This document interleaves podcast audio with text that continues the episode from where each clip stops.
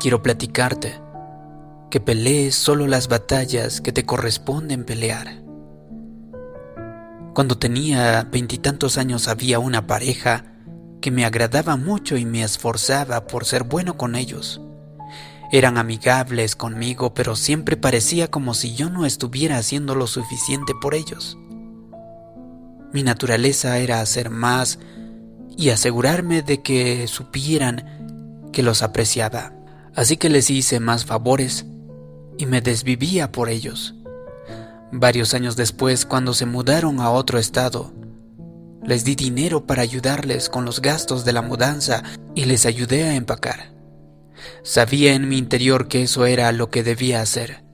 Estaba tomando el camino más alto, yendo la milla extra y me sentí bien por ello. Creo que Dios continuó bendiciéndome por eso. Unos años después de que ellos se mudaran, me enteré por un amigo que esta pareja estaba molesta conmigo, pensando que debería haberles ayudado y más hasta el infinito. Aquí yo les había ayudado más que a nadie. Eso me molestó porque en aquel entonces quería caerle bien a todo mundo. Mi naturaleza era hacer más, entrar y arreglarlo todo, ir la milla extra.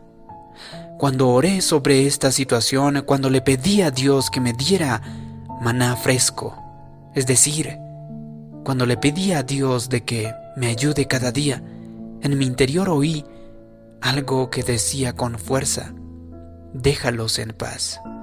No importa lo que hagas, no van a ser para ti. Era la misma batalla y la misma gente, pero un enfoque diferente. Si no hubiera aprendido a obtener la dirección diaria, como te estoy diciendo que hagas, todavía estaría frustrado intentando convencer a alguien de que le agrade y que nunca lo voy a agradar. Hoy quiero preguntarte, ¿estás luchando una batalla que se supone que no debes luchar? Si Dios no te da el permiso, vas a hacerlo con tus propias fuerzas, con tu propia habilidad. Es decir, será una lucha constante. No hay gracia para ellos. Solo porque fue correcto en el pasado no significa que sea correcto hoy. Así que necesitas obtener dirección diariamente. Como David, en las escrituras, puedes ser hábil en la batalla, eres fuerte y puedes enfrentarte a los mejores pero tienes que consultar con el cuartel general y obtener tu asignación. Dios, ¿se supone que debo luchar esta batalla? Preguntarle a nuestro Padre Celestial. Decirle, Padre, muéstrame cómo vencer, muéstrame los pasos correctos a seguir. Entonces escucha lo que sientes en tu interior, no en tu mente, sino en tu corazón. Escucha esa pequeña y apacible voz en tu interior. Es un conocimiento, una impresión. No puedes explicarlo, pero sabes que eso es lo que debes de hacer. Que eso es Dios dándole sabiduría diaria. Eso es lo que te va a llevar por el mejor camino. Sé sabio y consulta siempre al Señor. Aquí es donde Josué y los israelitas se desviaron del camino. En Josué 9, los israelitas habían entrado en la tierra prometida y acababan de ver caer los muros de Jericó, lo cual fue una gran victoria. Habían derrotado a otros ejércitos en el camino. El favor de Dios estaba sobre ellos, pero había un grupo de personas llamadas Gabonitas, que vivían en ciudades vecinas a donde los israelitas habían acampado. Cuando escucharon cuán poderosas y exitosas eran los israelitas, supieron que no podían competir con ellos y serían expulsados de sus ciudades también. Así que idearon un plan para tratar de engañar a Josué. Cargaron sus burros con sacos viejos y gastados, se pusieron ropas viejas que tenían agujeros y sandalias que se caían en pedazos.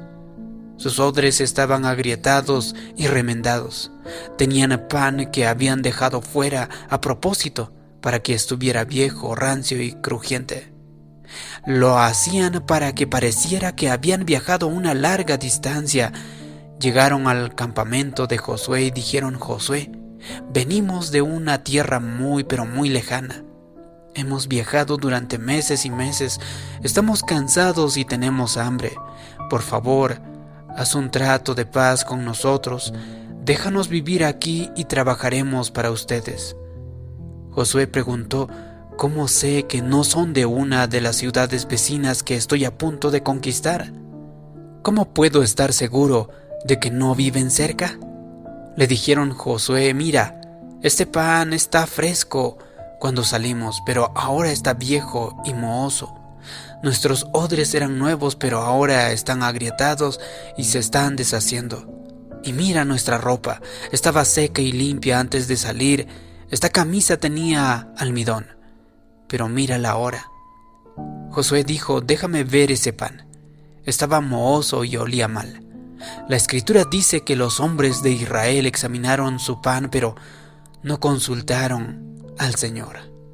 Parecía que los gamonitas estaban diciendo la verdad. Todo en la superficie parecía como si fuera gente decente. Así que Josué firmó un trato de paz con ellos y dijo, bien, les damos nuestra palabra. Pueden vivir aquí. No les haremos daño.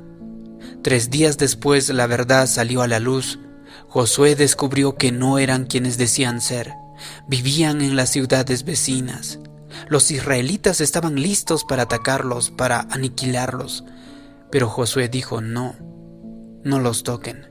Hemos dado nuestra palabra. Si rompemos nuestro acuerdo, Dios vendrá contra nosotros. Fue un gran dolor de cabeza que podrían haberse evitado. El problema fue que no consultaron al Señor. Solo miraban lo que vieron en la superficie. Parecía que los gamonitas hubieran viajado una gran distancia. Ellos parecían agotados y cansados. Todo tenía sentido, pero Dios puede ver cosas que nosotros no podemos ver. Por eso, necesitas ir a Él antes de involucrarte con la gente.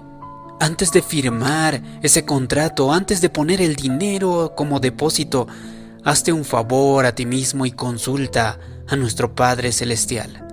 La gente no siempre es quien dice ser. Puede que te muestren un lado, el lado que quieren que veas, pero Dios ve el paquete completo. No puedes quedarte tan centrado en lo bien que alguien se ve. Tal vez me digas, él es alto, moreno, guapo, es rico. No tengo que consultar al Señor. El Señor acaba de responder a mi oración será mejor que des un paso atrás o puede que tengas a alguien viviendo contigo que no es lo que piensas. Así que consulta a nuestro Padre Celestial cuando tomes decisiones, porque no todo es lo que parece ser. He oído hablar de dos jóvenes que tenían poco más de 20 años y vivían en California. Habían pasado el día de compras navideñas en Tijuana, en México. Cuando volvieron a su noche, una de las chicas notó lo que parecía ser un pequeño perro que se parecía a un chihuahua. Se retorcía en el suelo cerca de la cuneta y evidentemente estaba sufriendo, sintiendo pena por él. Lo recogió y lo puso en el maletero de su coche se lo iban a llevar a casa y no querían que los del control de la frontera lo vieran.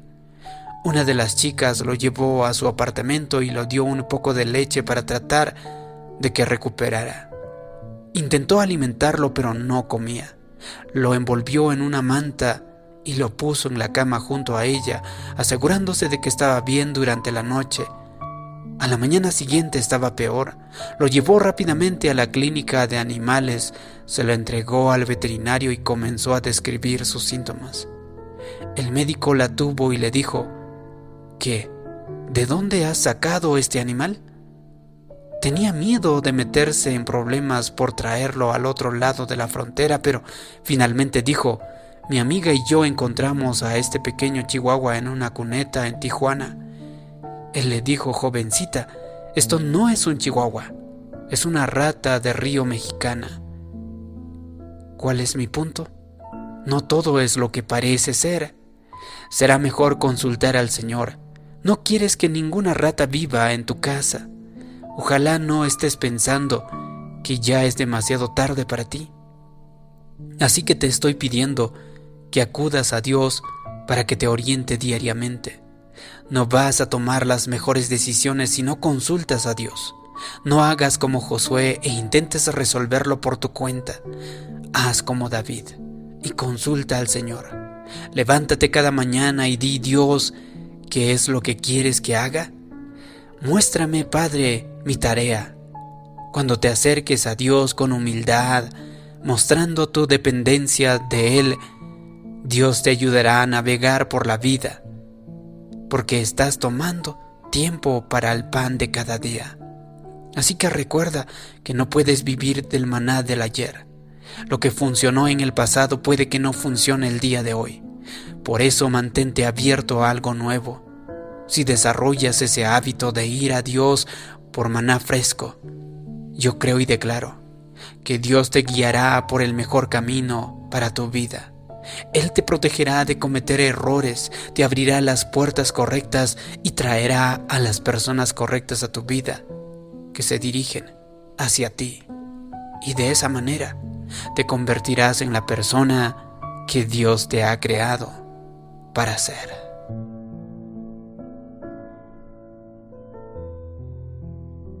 Si te ha gustado este vídeo, déjame abajo en los comentarios la siguiente declaración. Yo le pido a Dios la dirección diaria. Así podré saber que te ha gustado y te ha ayudado este vídeo. Gracias por tu comentario.